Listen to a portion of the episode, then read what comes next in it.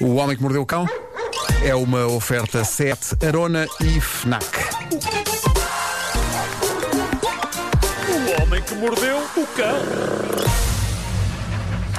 Título deste episódio: Como nunca mais passar a roupa a ferro, indo assim vestido em condições para encontros românticos super desconfortáveis, mas pelo menos vai engomadinho.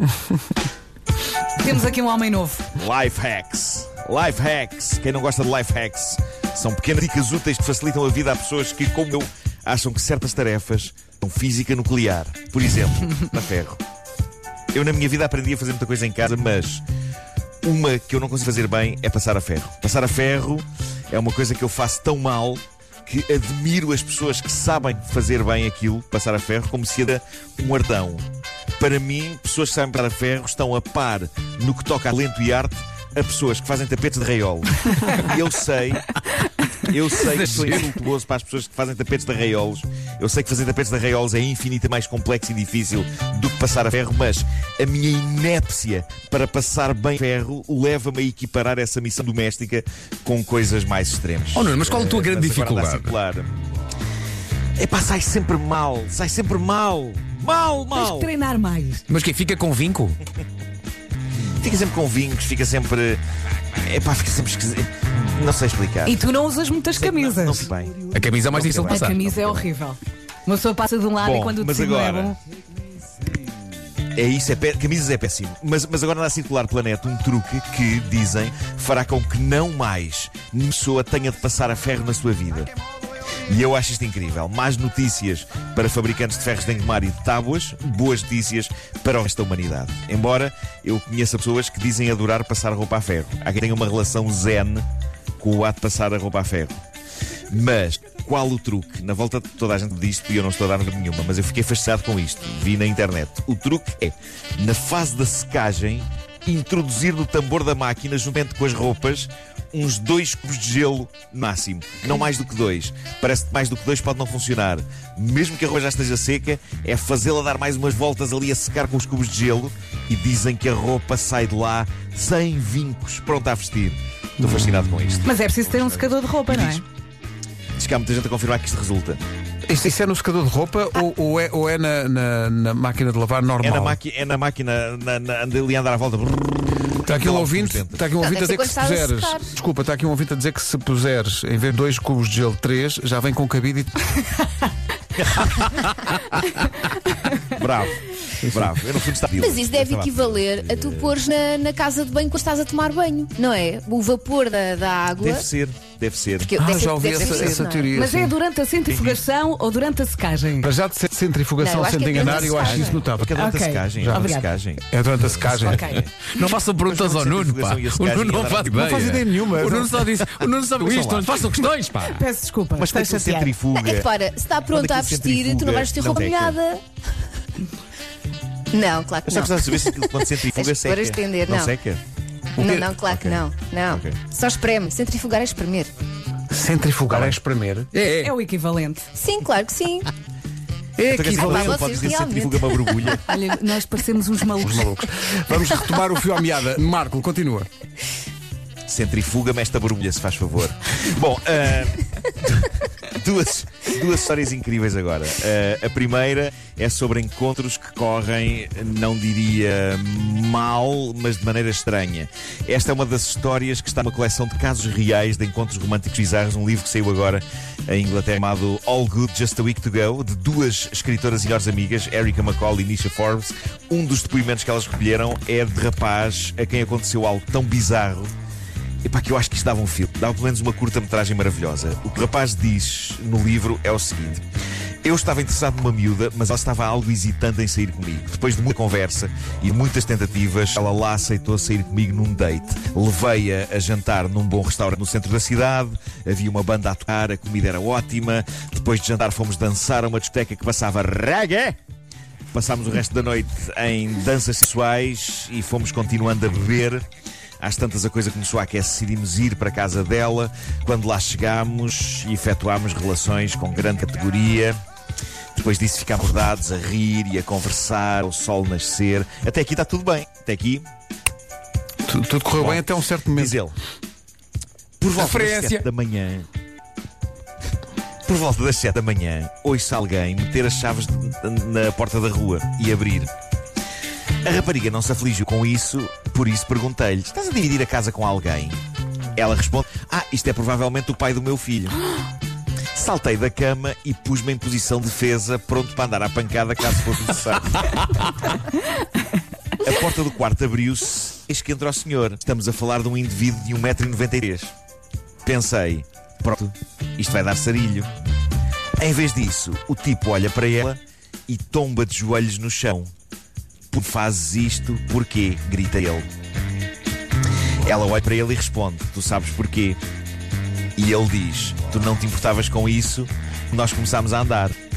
Neste ponto, diz o rapaz, eu estava assustado. O senhor continuava a chorar no chão, já em posição fetal. Enquanto eu me vestia, ela olhou para ele e disse: Eu não consigo ultrapassar o teu micropénis, desculpa. Ah, já vestido, diz Coitado. ele, e por mim, a ter de alçar a perna sobre o homem para poder sair do quarto, já que o corpo dele estava a bloquear a passagem. Com, com licença. Ao chegar à rua, ao chegar à rua, diz ele, lembrei-me, ah, pois eu não conduzo. Pus-me a tentar chamar um carro para voltar para cá. Reparei que o carro mais próximo estava a 15 minutos. Nesta altura, constato que o pai do filho da rapariga Não, saíra não. de casa. Não, ele não lhe deu boleia. Ele não lhe deu boleia. Estava ali ao meu lado. Deu, deu. Ele mete conversa comigo, ele mete conversa comigo e eu começo a sentir muita pena dele. Ele pergunta-me: Não quer boleia? Ai meu Deus, ainda para me ver um copo. Sim! Sim! E diz ele: Eu respondi: Epá, eu estou à espera de um táxi. E diz ele: Epá, poupa o dinheiro que eu dou-lhe boleia. E lá fui. Vai ser tão maravilhoso, vai ser maravilhoso. Durante toda a viagem até a minha casa, ele explicou-me que eles tinham sido o primeiro par um do outro desde a escola. No entanto, à medida que ela ia conhecendo mais e mais órgãos sexuais masculinos, por via da pornografia, ela começou a tratá-lo de maneira diferente. Ah, lá está. Já parado à porta da minha casa, ele liga para a rapariga e tem uma conversa em mãos livres comigo no carro, em que ele lhe dá conta da conversa que acabou de ter comigo. E eu dou por mim a pensar: What the f. assim, não? Ela, do outro lado da linha, a confirmar a história, que sim senhor, que tinha tudo acontecido assim, era, e, e é que tudo, que tudo isto se passou na véspera do dia da ação de graça. Ele diz: Dei por mim a dar graças ao facto de não ter um micropénis. Pá, não é incrível esta história? É tão Agora, há que dizer o seguinte: a quem, a quem viu pornografia e percebeu que a pessoa com quem está não é particularmente abonada, malta, eu digo que não é justo comparar os Wolfgangs Amadeus Mozarts dos moços com quem estão com os Wolfgangs Amadeus Mozarts profissionais. São campeonatos à parte. São situações Sim. incomparáveis. São. São situações incomparáveis. São. Valha Deus. São. Bom, Ainda dizem que a Disney é que terminar. estraga tudo. vou terminar com outra excelentíssima história de dating. Maravilhoso mal entendido. Estado no Reddit. E sim, tem a ver com o sacana do corretor automático. Uma senhora americana, 32 anos de idade, encontrou numa app de encontros, Tinder ou coisa do género, um senhor de 31 anos com quem ela engraçou. Ela não, não tinha, tinha se divorciado há pouco tempo, não, não saía. Ela, ela diz que, que ainda não existiam apps de, de encontros e, e portanto, não, se- não, não sabe tudo. Era um mundo novo, ela. Mas pronto, ela encontrou o senhor, achou muito agradável e muito educado, foram jantar, mas ela percebeu que não está a sentir química, não estava a sentir nada de romântico. E era isso que ela procurava, não era uma aventura de uma noite, era amor. Ela queria amor. Por isso, diz ela, não foi desagradável, mas chegando ao fim da noite, ao- fim do jantar, foi um adeus e até um dia, cada um para o seu lado, e uma mensagem de texto quando cada um chegou a casa para dizer ao outro que tinha chegado bem, e pronto, ela não pensou mais nisso. Só que ele sim, e diz ela, hoje de manhã, portanto no dia seguinte, eh, ela, ele manda-me uma mensagem, ainda grande, a dizer como o encontro tinha sido maravilhoso, que tinha sentido uma grande química entre nós e que mal podia esperar por estar outra vez comigo. Fiquei hesitante sobre a melhor maneira de responder, por isso pensei bastante e a meio de arrumar as compras e de cuidar do meu filho, eu achei que estava a ser desagradável ao não responder ao rapaz. E então peguei no telemóvel e escrevi a mensagem: Obrigada, és incrível, mas não és a pessoa para mim. Ora, qual o problema? A mensagem que ela escreveu em inglês começava com thanks, que é obrigada em inglês, certo? O que é que fez corretor automático? Ui. Incrivelmente, o corretor automático trocou thanks por that ass. Ou seja, esse rabo. Portanto, o que ele recebeu, o que ele recebeu no telemóvel dele, traduzindo para português, foi: Esse rabo, és incrível, mas não és a pessoa para mim. Bom, ambíguo, não é? Quando ela publicou isto, quando ela publicou isto, ainda não tinha acontecido mais nada depois disto. Mas entretanto ela fez a atualização. E aparentemente ele respondeu a essa mensagem com eh, um link para a canção Mr. Jones dos Counting Crows. E diz ela: Eu não percebi se há aqui um símbolo ou se ele também se enganou. Talvez fãs dos Counting Crows possam ajudar. Eu, epá, eu não me lembro da letra do, do Mr. Jones. Mas, mas pronto. Depois disto, eh, é Mr. Jones ou Mrs. Jones? Não, Mr. Mr., Jones. Mr.. Mrs. Jones é outra canção. Uh, depois disto, diz ela, falaram de futebol americano em SMS, como se nada fosse, eram da mesma equipa, os Cleveland Browns. Agora o que é que ela diz? Ela diz que está a achar graça à vibe de comédia romântica que isto tomou. Ui, que tu então vai dar uma ver? segunda chance. Sim, ela vai sair uma segunda vez, vai sair uma segunda vez com o homem com quem acabou ainda antes de começar, usando uma mensagem que começava com esse rabo. Afinal, haver enganos de corretor que vêm por bem, não é? É pá, incrível. Mas agora imagina que eles são felizes para sempre. A Sim, sim. história que eles têm de início de relação é fabuloso. Hum, Podemos ter aqui um final feliz, é verdade. Quando nada o verdade, fazia prever, é quando ela ia despachá-la a grande velocidade. Sim. Mas graças ao corretor, Eu, eu adorei esta, esta história, mas a da boleia. A da boleia. a boleia Espetacular. matou- matou-me. Imagina na- na- naquela altura em que há um silêncio desconfortável e tens que arranjar assunto. Sim, sim. Mas é, então você tem um pênis pequeno, não é? Então você. Bom. Exato.